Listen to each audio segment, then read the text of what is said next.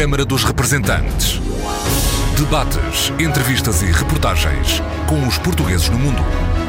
Câmara dos Representantes, com Paula Machado. Olá, bem-vindos ao Câmara dos Representantes. Neste momento, com as reações que eles estão a tomar, com as medidas que estão a tomar, eu vejo que em vez de solventar a situação, estão a agravá-la ainda mais. Neste momento, acho que os medicamentos são vitais. É preciso, os produtos alimentares são precisos, mas a, saúde para consumir esses produtos alimentares é, é necessária, porque se não tens saúde, não tens nada. Então acho que os medicamentos é uma das das crises que estamos a atravessar mais grave neste momento é a carência, a falta de medicamentos. Milo de Almeida e as imagens da vida na Venezuela. Milo de Almeida, conselheira das comunidades portuguesas e presidente da Associação Mulher Migrante na Venezuela, que é hoje nossa convidada. Convidado é também Claudinor Salomão, a viver em Hudson, nos Estados Unidos, antigo conselheiro das comunidades portuguesas e homem do movimento associativo.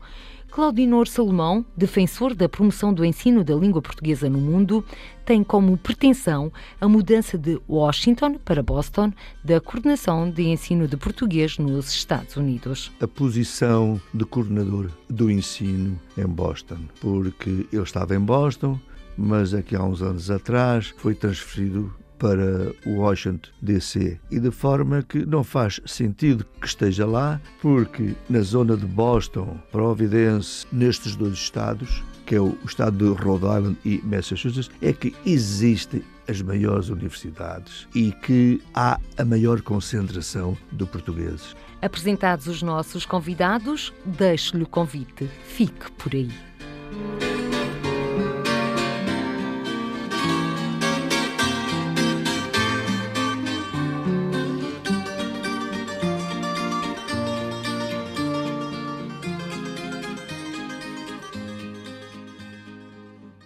Na Venezuela continua o estado de emergência. O presidente Nicolás Maduro publicou na quarta-feira um decreto que prorroga em 60 dias o estado de exceção e emergência económica, declarado a 14 de janeiro e já prorrogado por três vezes com voto contra do Parlamento, onde a oposição tem a maioria. Um estado de emergência que permite a Nicolás Maduro, entre outras atribuições, dispor de recursos sem controle do Parlamento, assim como de bens e mercadorias de empresas privadas para garantir o abastecimento do país, além de restringir o sistema monetário e o acesso à moeda local e a divisas estrangeiras. Cinco dos principais portos do país foram colocados sob administração militar e os supermercados têm também vigilância militar, numa altura em que a Venezuela abriu parcialmente a fronteira com a Colômbia. Venezuela, um país em crise onde vivem 1 milhão e 200 mil portugueses e descendentes. Milu de Almeida, bem-vindo à Câmara dos Representantes, conselheira das comunidades portuguesas e presidente da Associação Mulher Migrante. Neste momento, o que é que se pode dizer sobre a crise venezuelana? Neste momento, com as reações que eles estão a tomar, com as medidas que estão a tomar, eu vejo que em vez de solventar a situação, estão a agravá-la ainda mais. Analisando toda a situação, qual é para si a grande prioridade que carece de ser resolvida? Em termos, nomeadamente, de produtos alimentares, saúde ou é um todo? Não se pode dissociar? Eu não dissociaria porque uma coisa é um complemento da outra, mas neste momento, neste momento acho que os medicamentos são vitais. É preciso, os produtos alimentares são precisos, mas a, saúde para consumir esses produtos alimentares é, é necessária, porque se não tens saúde, não tens nada. Então acho que os medicamentos é uma das crises que estamos a atravessar mais grave neste momento, é a carência, a falta de medicamentos. E obviamente que não vamos dissociar a insegurança e o desabastecimento alimentar que temos. A insegurança que foi sempre um dos cavalos de batalha da comunidade portuguesa. E que continua a ser, porque uma das comunidades mais expostas sabemos que é a comunidade portuguesa, porque é uma das comunidades que tem mais comércio. E os comércios estão a começar a ser atingidos também. Então isso é grave, é preocupante e neste momento temos aqui um caldo de cultivo que está a ferver e está a ponto de estar em, de entrar no seu ponto máximo de fervura. E isso é grave. Não devem brincar com a paciência do povo. Acha então que ou a Venezuela leva uma volta e de facto existe um regresso à normalidade em termos de vida, ou então poderemos estar a assistir a um colapso a nível do país, a nível nomeadamente de um golpe, se é que se pode dizer, de uma intentona militar, da revolta das pessoas? Eu não quero falar de golpes, mas está, todas as condições estão dadas para que possa acontecer qualquer coisa desde as pessoas na rua, a falta de paciência, porque já o povo não aguenta mais. Quando se começa a atacar o estômago de um povo, as coisas começam a ser graves. Ou seja, quando falta o comer na mesa, todos ralham, ninguém tem razão. Assim dizia a minha avó: casa onde não há pão, todos ralham e ninguém tem razão. E esse descontentamento é cada vez mais visível cada vez estamos mais visível. E a parte dos problemas alimentares que temos, do desabastecimento também de medicamentos, da insegurança,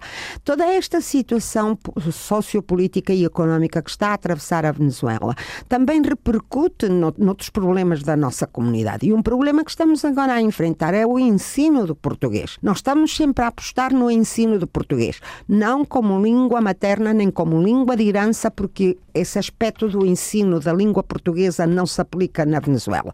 Aplicamos o ensino da língua portuguesa como língua estrangeira, como segunda língua. E tem vindo a aumentar de dia para dia o número de alunos a inscrever-se para aprenderem o português. Até muitas vezes mais venezuelanos que propriamente lusodescendentes.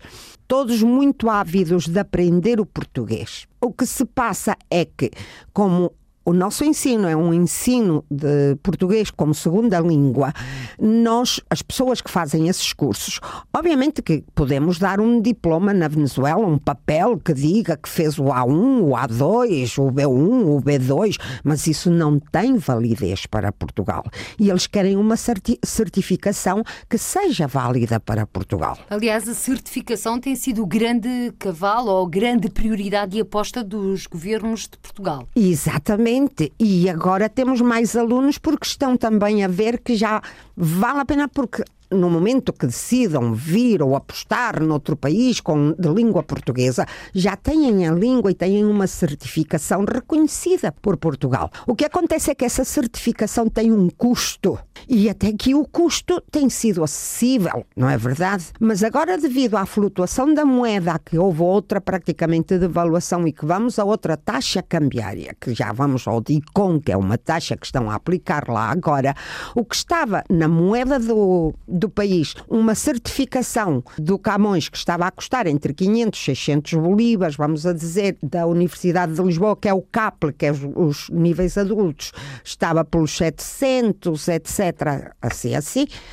Ora, agora com esta nova taxa, flutuaram ou aumentaram de 500 para 30, 40 mil, de 700 para 70 mil. Temos certificações que custam até 70 mil, dos níveis mais avançados. Isso é para dar para trás e é para desmotivar as pessoas que lá estão, porque neste momento um salário mínimo, quem pode pagar uma pessoa que já paga um curso de português para depois ter que pagar ainda uma certificação cujo preço oscila praticamente equivale a 6, 7 salários mínimos. É muito.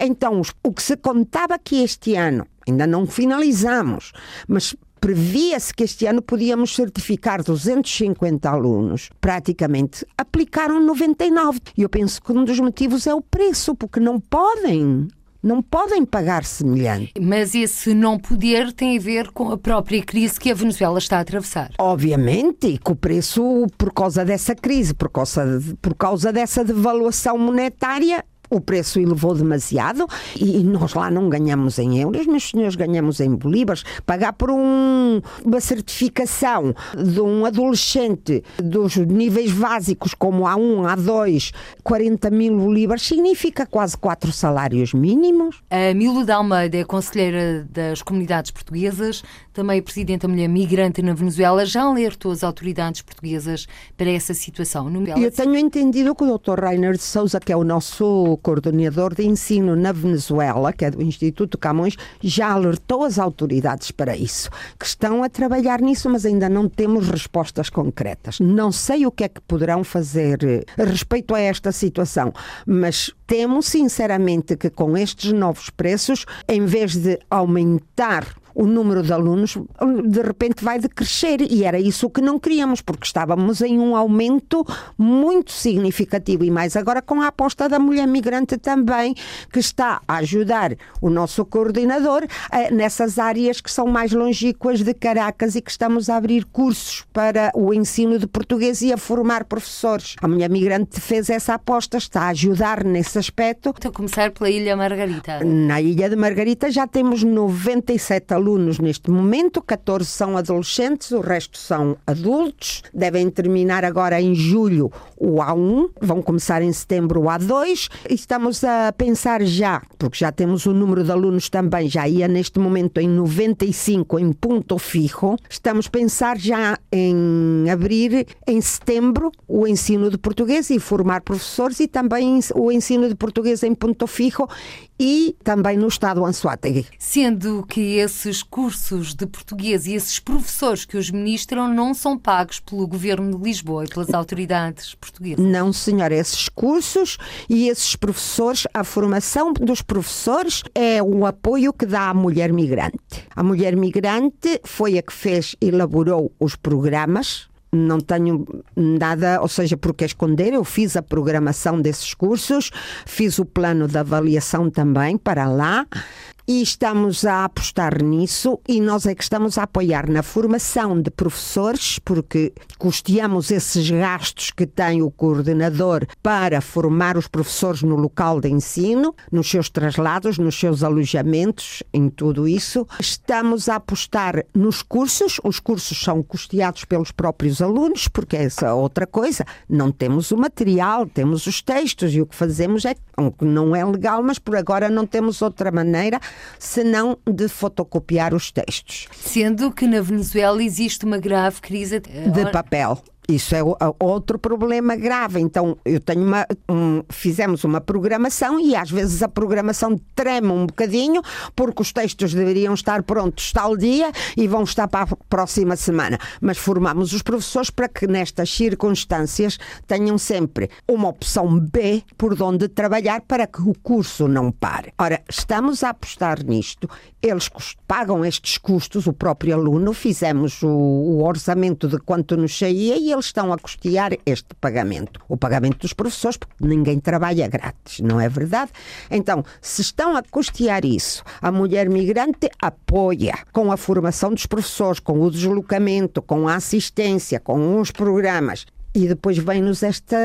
Eu sei que não é culpa daqui que nos viesse este problema, mas têm que ver como vamos a solventar esta situação, porque senão eu estava, estávamos todos contentes que estávamos a ter um auge no número de alunos, que íamos para a frente, que íamos dar opção a todas essas pessoas que estão longe de Caracas e que sempre dizem é que Caracas é Caracas e nós estamos esquecidos. Já lhes demonstramos com a mulher migrante que eles não estão esquecidos, que estamos por todo o país e agora vem-nos este problema. Eu penso, eu como sou optimista e tenho esperança, que o Dr. Rainer, com este alerta que fez ao Instituto Camões e à Universidade de Lisboa, e juntamente com o nosso governo, que vejam uma melhor situação no caso da Venezuela, a ver o que é que se pode fazer quando, com estes alunos. A mulher migrante Milo de Almeida, enquanto também conselheira das comunidades portuguesas, está também muito atenta aos portugueses carenciados. Já estivemos a falar do ensino, agora mudamos a agulha, portugueses carenciados que cada vez são mais também na Venezuela devido à situação que o país atravessa. Sim, os portugueses carenciados também estão a ser mais cada dia, porque há uma. Eu sei que aqui dizem, ah, o nosso governo tem o ASIC, tem o ASEC, mas nós temos a trava que aqueles portugueses que têm uma pensão, que é um salário mínimo, automaticamente já estão fora do programa do ASIC, com, com o salário mínimo não alcança para viver. O valor do salário mínimo. O salário mínimo neste momento está entre. O seu secretário de Estado disse que estava em 35 euros por mês. Eu não sei que contas foram essas, mas se vamos ao, ao mercado flutuante como está, não chega, não chega a 20 euros. Ou seja, é mais caro um par de sapatos. Ah, pois, óbvio, óbvio isto para as pessoas que nos estão a compreender, sim. E quem é que pode viver, o, o seu secretário de Estado, uh, a quem também, assim como digo umas coisas e não estou em, há coisas que não concordo com ele, há outras coisas que perfeitamente. O que ele acaba de dizer e concordo perfeitamente também que ele sabe e está consciente de que esse salário não dá para viver. E então, nesta última visita que fez à Venezuela, disse que pediu para que fizéssemos um levantamento às associações e instituições para ver quais são essas famílias carenciadas. Mas esperemos bem que então, quando venha que tem uma pensão, que não vai para trás porque não tem direito. Uma das novidades que José Luís Carneiro, secretário de Estado das Comunidades, anunciou após essa visita à Venezuela foi exatamente a colocação de um conselheiro social na Embaixada de Portugal em Caracas, que já teve, mas que deixou de ter para a sua transferência para São Paulo, e também um elemento que fizesse a ligação ao nível com as autoridades venezuelanas ao nível da segurança. Vê, portanto, estas propostas com bons olhos, Miludel? Muitíssimo. E tenho que dizer aleluia, por fim, porque também nunca entendi porquê com uma situação tão grave como a que temos e que nos fossem tirar o conselheiro social e que nos fossem tirar o enlace que tínhamos com a polícia de, de Venezuela. Aliás, eh, foi exatamente para comatar estas duas situações que os próprios conselheiros das comunidades portuguesas criaram, se é que assim se pode dizer, um gabinete de apoio, de atendimento à sexta-feira no Consulado de Portugal em Caracas. Sim, agora mudou para a quarta, acho, tenho entendido que agora já, já mudou, fizeram uma mudança e estamos, estão à quarta quarta-feira a atender estes casos que chegam ao consulado. Mas é que ao consulado também é outra coisa. Temos falta de meios de comunicação que digam que estamos aí, que as pessoas podem acudir. E claro, fazemos os levantamentos, mas a grande maioria desses levantamentos vêm para trás por este problema. Ah, tem um salário mínimo. E ao ter um salário mínimo já não aplica o ASIC. Então estamos igual, estamos na mesma situação, não têm como ajudar-se. E isso é uma situação terrível porque as pessoas não têm. Uma pessoa que tem uma família, como eu sei de casos de uma família madeirense, que são dois netos a cuidar de uma avó e que vivem numas condições. E, no entanto, não aplica não aplica porque os netos trabalham e os netos ganham e os netos cuidam da avó. Mas o que eles ganham é pouco e mal. Então estamos nestas situações assim. Também há muitas famílias que têm vergonha. A nossa comunidade, eu tenho palpado nestes anos que a nossa comunidade tem muita vergonha destas questões tem que estar mesmo muito mal, muito mal, muito mal para acudir a, um, a uma associação, para acudir a uma dependência consular a dizer estou mal, preciso que me ajudem. Uma vergonha que a gente diz, mas não importa, e choram. Pobreza encapotada. É, há muito. E mais nestas pessoas também, nesta comunidade que está longe do que é a cidade capital, longe das grandes cidades. E temos bastante gente assim. E aí é de onde mais nos custa chegar, porque há famílias destas que nem sequer ao consulado vão que nem sequer um cartão de cidadão tramitam e são portugueses. Eu vou-te contar agora um caso, não sei se temos tempo, de uma moça que me chegou, ou seja, um caso que me veio ter às mãos. Um dos nossos colegas conselheiros remeteu para mim. É um caso de uma família portuguesa. A mãe e ela, senhora esta, eh, parece que viviam, cuidavam de uma casa lá num sítio. Os senhores estavam de férias. A casa prendeu fogo, queimou-se. Quando os senhores vieram de férias, deitaram a mãe e a filha fora de casa, porque entenderam que elas é que tiveram a culpa conseguiram a mãe e a filha em situação de rua. Levaram-nas para um albergue. Aí estiveram, mas a mãe já tinha um problema no pé, pé diabético. E de tantos dias de andar na rua, aquilo tinham que lhe cortar a perna. A senhora negou-se completamente. A senhora morreu, 62 anos. Deixou uma filha, que era a única que tem. A filha é surda e muda não tem nada. Não temos de onde a colocar porque também, aparentemente, com a ajuda do consulado, consegui a certidão de nascimento da senhora. Daqui, ela é da Madeira, era da Madeira. Mas foi naqueles tempos que o marido, quem quer que seja, a levou para a Venezuela e depois, não sei se foi por ter uma filha assim, abandonou a ela e a filha. A filha nunca foi apresentada no consulado. A filha não existe nem para as autoridades venezuelanas, nem para as autoridades portuguesas. Não fala, não ouve. Tem-se 40 e tal anos ou 50. Foi uma uma casa venezuelana que tem pessoas com problemas, de onde ela foi parar que me telefonaram para ver o que é que podíamos fazer. Estamos a ver o que é que se pode fazer com ela. Levámos lá exame, mas isto tudo com o governo venezuelano. O nosso governo português não pode dar uma identificação à moça porque não existe. Então temos que ver onde é que para a família dela. Não conseguimos saber, porque aparentemente a senhora, desde que foi para a Venezuela, ficou por lá com esta filha. Não sei em que circunstâncias. Agora conseguimos saber do pai dela, do senhor que diz ser pai dela, mas ele nega-se. Eu já fui ao lugar onde ele vive e falei com o senhor e ele diz que não. Ele diz que isso era um amigo dele. Um senhor já de 90 anos, diz que nunca teve essa filha, nunca a reconheceu. A senhora, a falecida, a mãe da rapariga, que é portuguesa, nunca teve documentos de identificação da Venezuela. O senhor levou-a, o senhor nunca a apresentou, o senhor nunca lhe tirou um documento. Vivia, diz que numa, numa cidade que era La Vitória, que teve a filha aí. Fomos ao hospital de La Vitória. Resulta que o ano de nascimento da filha, onde estavam assentes os nascimentos, queimou-se, não existe e tenho este caso. Eu sei que ela quer filha dela, porque a senhora disse antes de morrer que era a sua filha e a senhora é portuguesa. E como é que se vai resolver esse caso Pois social? não sei,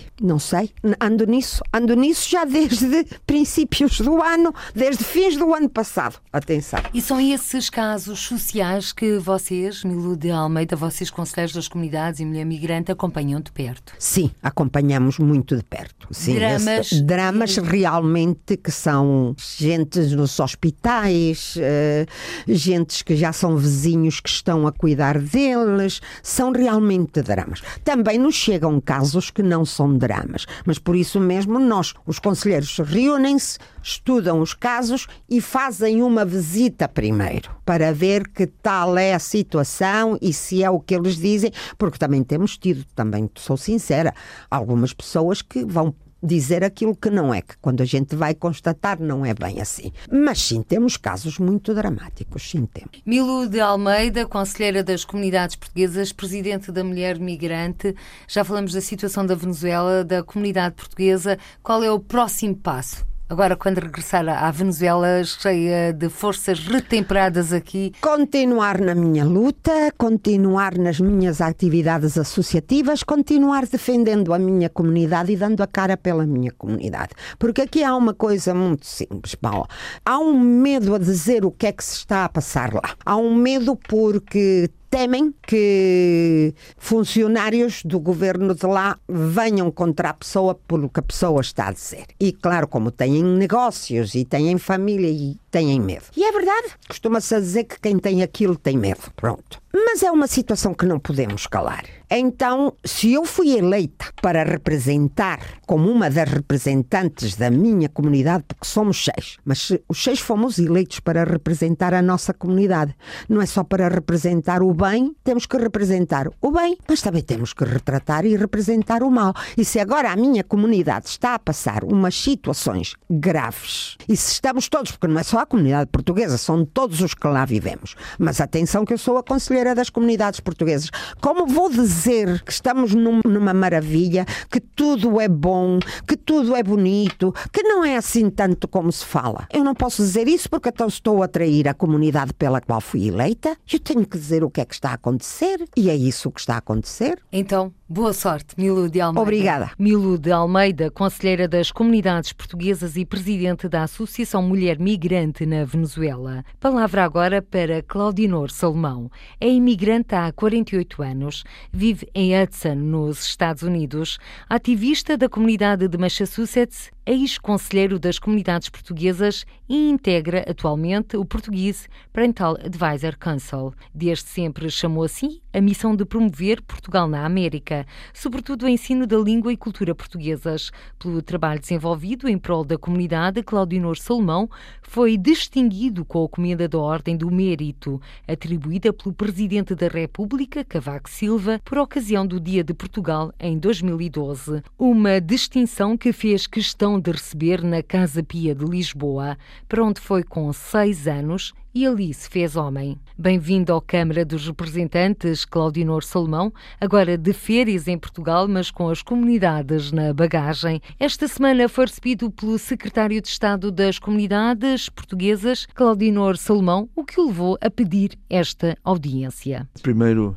Boa tarde e muito obrigado por este convite. O que me levou é a posição de coordenador do ensino em Boston, porque eu estava em Boston, mas aqui há uns anos atrás foi transferido para o Washington DC e de forma que não faz sentido que esteja lá, porque na zona de Boston, Providence, nestes dois estados, que é o estado de Rhode Island e Massachusetts, é que existem as maiores universidades e que há a maior concentração de portugueses. Da forma, foi essa forma que está lá o doutor João Caixinha há oito anos e ele tem feito um trabalho extraordinário. Nós temos a tendência de só criticar. Eu, desta vez, vi falar com o senhor secretário das comunidades para lhe pedir que interceda junto do Ministério dos Negócios Estrangeiros, junto do Ministério da Educação Nacional, junto do Instituto Camões, para que ele seja nomeado o coordenador. Recordo que atualmente João Caixinha é coordenador adjunto para o ensino de português nos Estados Unidos. Exatamente. Quer dizer, ele tem sido ou foi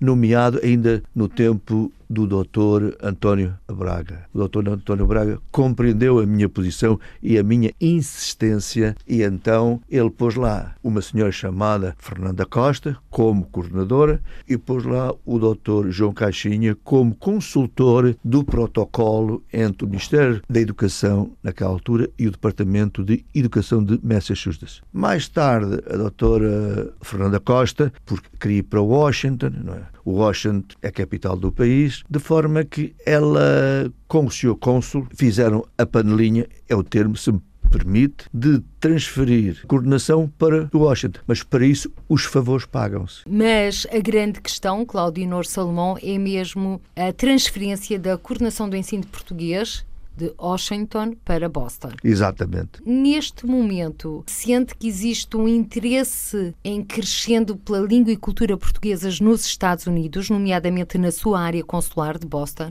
Ah, eu posso dizer que onde eu vivo, que tem 20 mil habitantes. Onde? Em Hudson, Massachusetts, tem 20 mil habitantes. E nós temos lá cinco professores idos de cá, pagos pela autarquia de, de Hudson.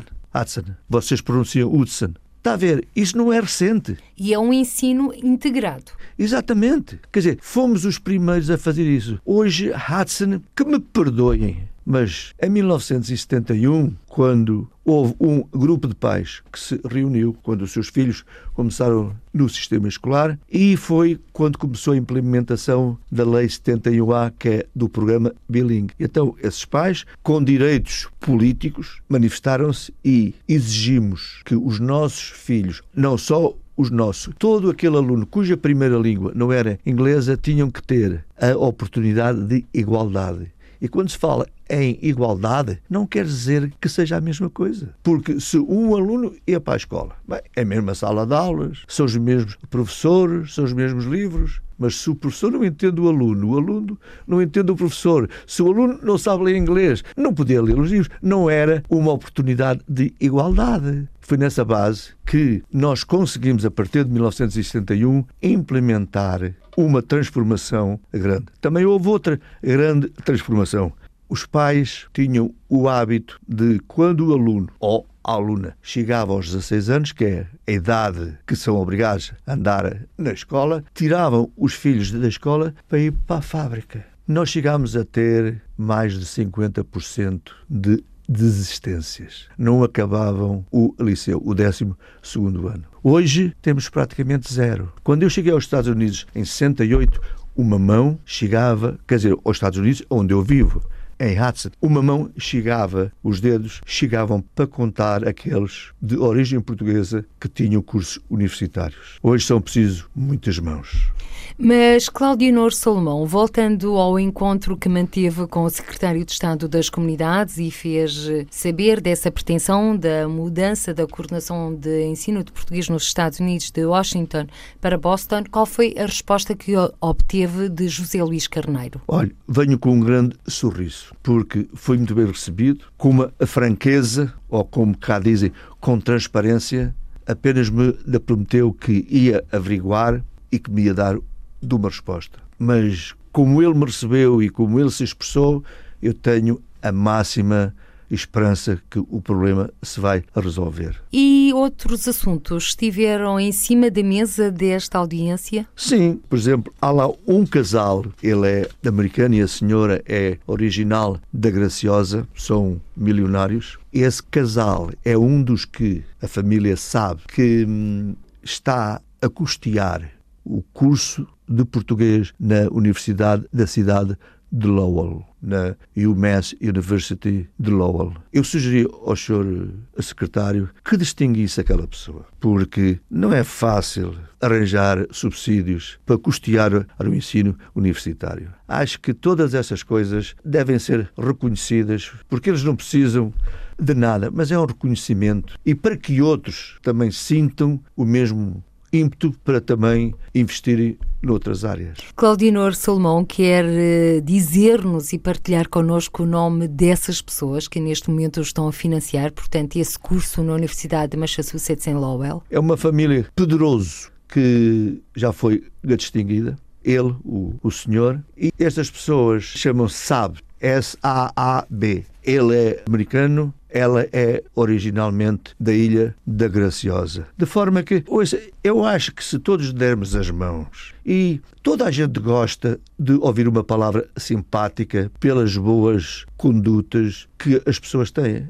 Não é que lhe vão pagar nada, quer dizer, mas acho que da nossa parte. O é reconhecimento como forma de dizer obrigado. Exatamente. Foi isso que eu manifestei a Sua Excelência, o Secretário das Comunidades, que ele disse-me que vai lá agora em setembro, que ele fosse a visitar onde eu vivo. Para ele ter, bem, aqui já se mistura muita palavra inglesa, mas para sentir aquilo que nós lá fazemos. Não só para os jovens, como para os idosos. Mas Claudionor Salomão falou das pessoas idosas, não podemos esquecê-las, que são fundamentais para que a memória não se perca, a memória da imigração portuguesa, que também faz parte da história de Portugal, mas é sobretudo das gerações mais mais novas que Portugal tem de agarrar e de cativar. Aliás, o Claudinor Salomão é perito nisso, já que tem sete filhos. Exatamente. Portanto, e tem feito essa transmissão. E... Como é que os jovens sentem esta Portugalidade, que já vão na segunda, terceira, quarta gerações? Eu vou dar o meu exemplo. Sem esquecer o movimento associativo. Sim, depois eu emigrei em 68 e deixei cá dois filhos, que depois em 71 foram ter comigo e desde essa altura eu sempre em casa mantive as coisas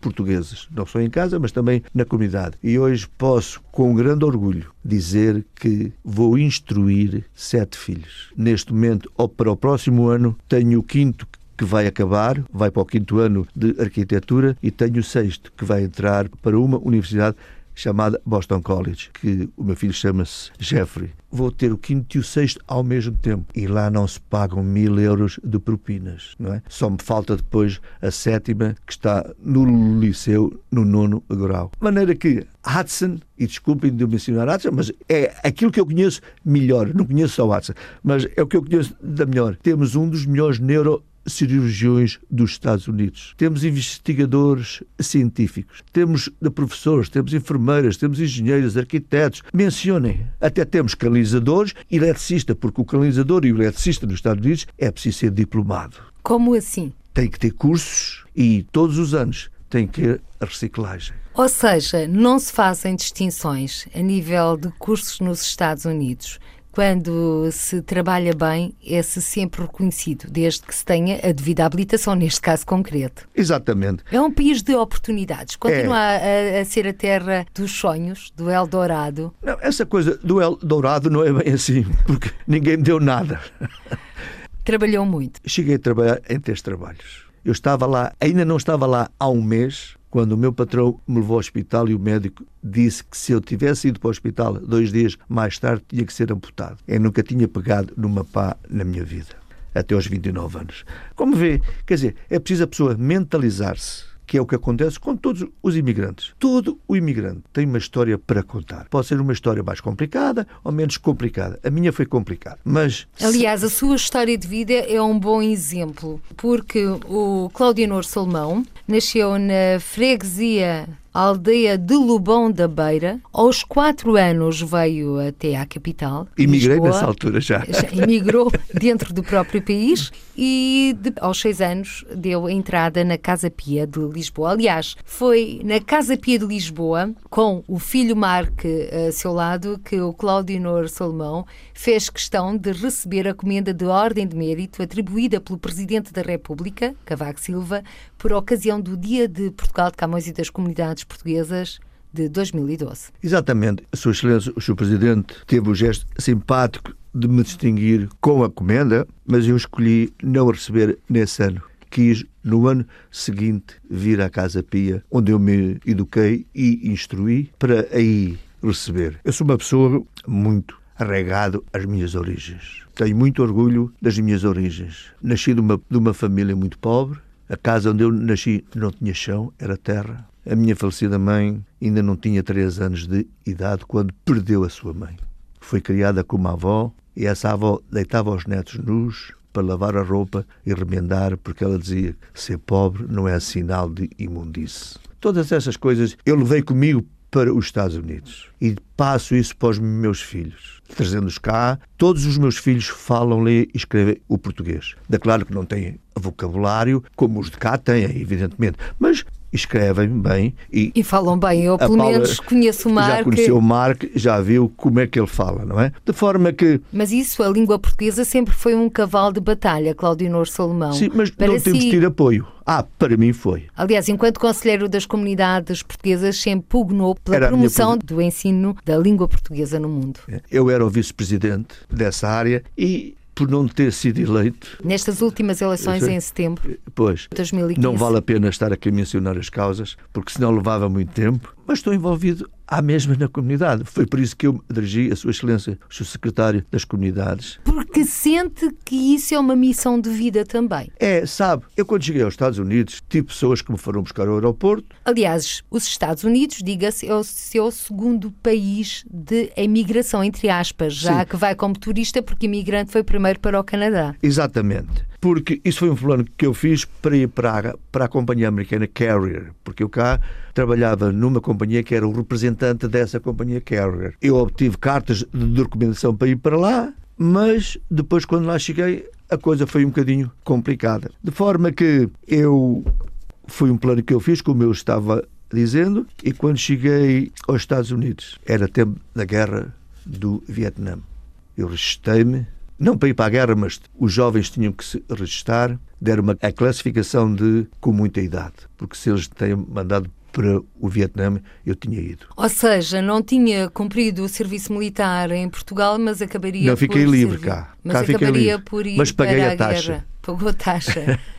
Mas, Claudinor Salmão, neste momento, porque o tempo voa, qual é, no seu entender, o grande desafio que se coloca às comunidades portuguesas no mundo? Perdoem se alguém vai ficar melindrado com o meu depoimento, mas tenho uma experiência de 48 anos de imigração e por vezes tenho a sensação que nunca saí de cá. É verdade. Falta dar a dignidade ao imigrante.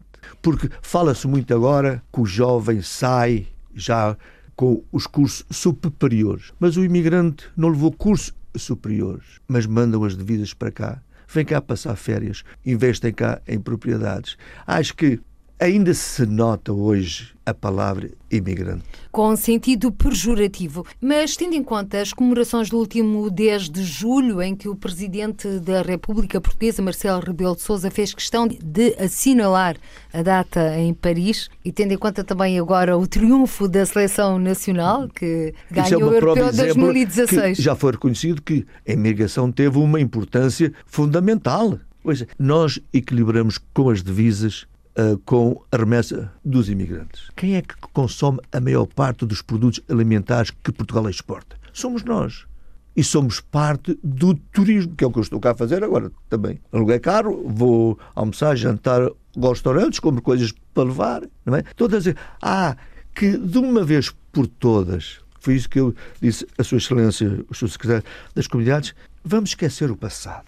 Vamos começar a construir, a construir a casa pelos alicerces mas bem feitos. Vamos lentamente, mas vamos construir a coisa com dignidade para a imigração. Vamos, se a imigração, por exemplo, falando de mim, se eu disser qualquer coisa que não está certo, pois que me diga, olha, isso não, isso não está certo. Pronto. E tem que haver diálogo honesto, coisa que não tem havido. Eu tenho tido cônsules que vão para lá só para cumprir os quatro anos. Mas agora está otimista quanto ao futuro, nomeadamente com as autoridades, quer o governo, quer o Presidente da República, e este novo olhar sobre os portugueses no mundo? Eu estou, e é uma coisa que eu tenho é que sou muito persistente. A esperança comigo nunca morre. E os obstáculos é para se ultrapassarem. Tanto que eu recomendo a toda a gente, quando imigra, levem as coisas boas de cá e junte as coisas boas de lá para onde vão. Tem sucesso. E quando estou a dizer sucesso, não é ser multimilionários, não ter uma vida boa, instruir os filhos, tudo isso de positivo. Muito obrigada, Claudinor Salmão, por ter participado nesta edição do Câmara dos Representantes. Paula, eu é que agradeço toda esta sua disponibilidade que está sempre a convidar. Mas deixo-lhe aqui o meu abraço de gratidão. Claudinor Salomão, um ativista das comunidades em Massachusetts e antigo conselheiro das comunidades portuguesas pelos Estados Unidos, um dos nossos convidados desta edição, em que contamos também com a participação de Milo de Almeida, conselheira das comunidades portuguesas em Caracas e presidente da Associação Mulher Migrante na Venezuela. Por hoje ficamos por aqui. Até ao próximo encontro. Seja feliz. Câmara dos Representantes. Debates, entrevistas e reportagens com os portugueses no mundo. Câmara dos Representantes, com Paula Machado.